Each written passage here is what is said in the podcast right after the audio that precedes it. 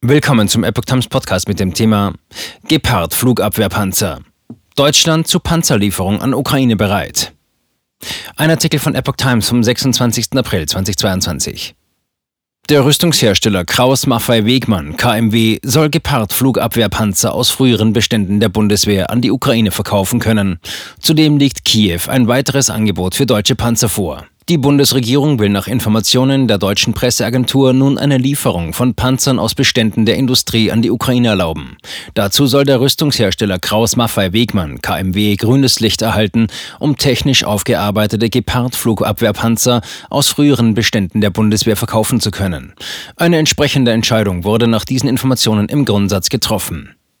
Kraus Maffei Wiegmann verfügt über eine mittlere zweistellige Zahl dieser Panzer aus der aufgelösten Heeresflugabwehr der Bundeswehr.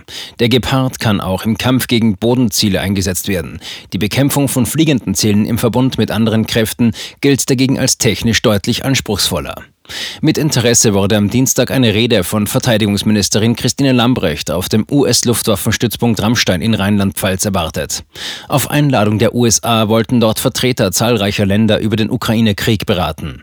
Zur Konferenz auf der größten US-Airbase außerhalb der Vereinigten Staaten hat US-Verteidigungsminister Lloyd Austin Vertreter aus rund 40 Staaten eingeladen.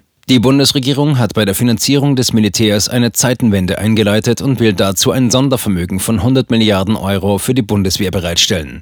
In einem Ringtausch mit Partnern aus Osteuropa sollen der Ukraine Waffensysteme bereitgestellt werden, die dort bereits im Einsatz sind. Deutschland will die Niederlande und die USA zudem bei der Ausbildung ukrainischer Soldaten an Artilleriesystemen unterstützen. Pläne für eine engere Zusammenarbeit gibt es nach der Ankündigung der Niederlande, die das Waffensystem Panzerhaubitze 2000 liefern wollen. Rheinmetall will Leopard-Kampfpanzer in die Ukraine liefern. Der Düsseldorfer Rüstungskonzern Rheinmetall hat der Ukraine die Lieferung von 88 gebrauchten Leopard-Kampfpanzern angeboten. Das geht aus Unterlagen hervor, die der deutschen Presseagentur vorliegen. Danach beinhaltet das Angebot auch die Ausbildung der Besatzung in Deutschland, Training für die Instandsetzung, Werkzeug, Ersatzteile, einen Servicestützpunkt und Munition.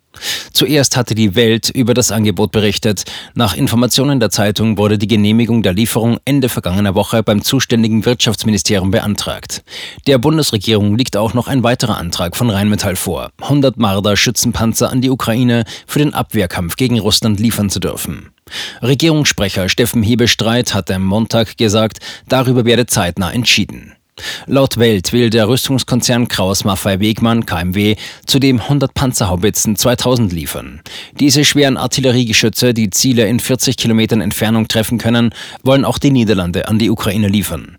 Die Bundesregierung hat bisher nur Ausbildungshilfe und Munition dafür zugesagt. Bei den Leopard-Panzern handelt es sich um den Typ 1A5, der ab Anfang der 1960er Jahre gebaut und von der Bundeswehr bis 2003 genutzt wurde. Das Unternehmen will die ersten Exemplare schon innerhalb weniger Wochen liefern. Die Kosten werden mit 115 Millionen Euro beziffert. In der Koalition ist die direkte Lieferung von Panzern aus Deutschland in die Ukraine umstritten.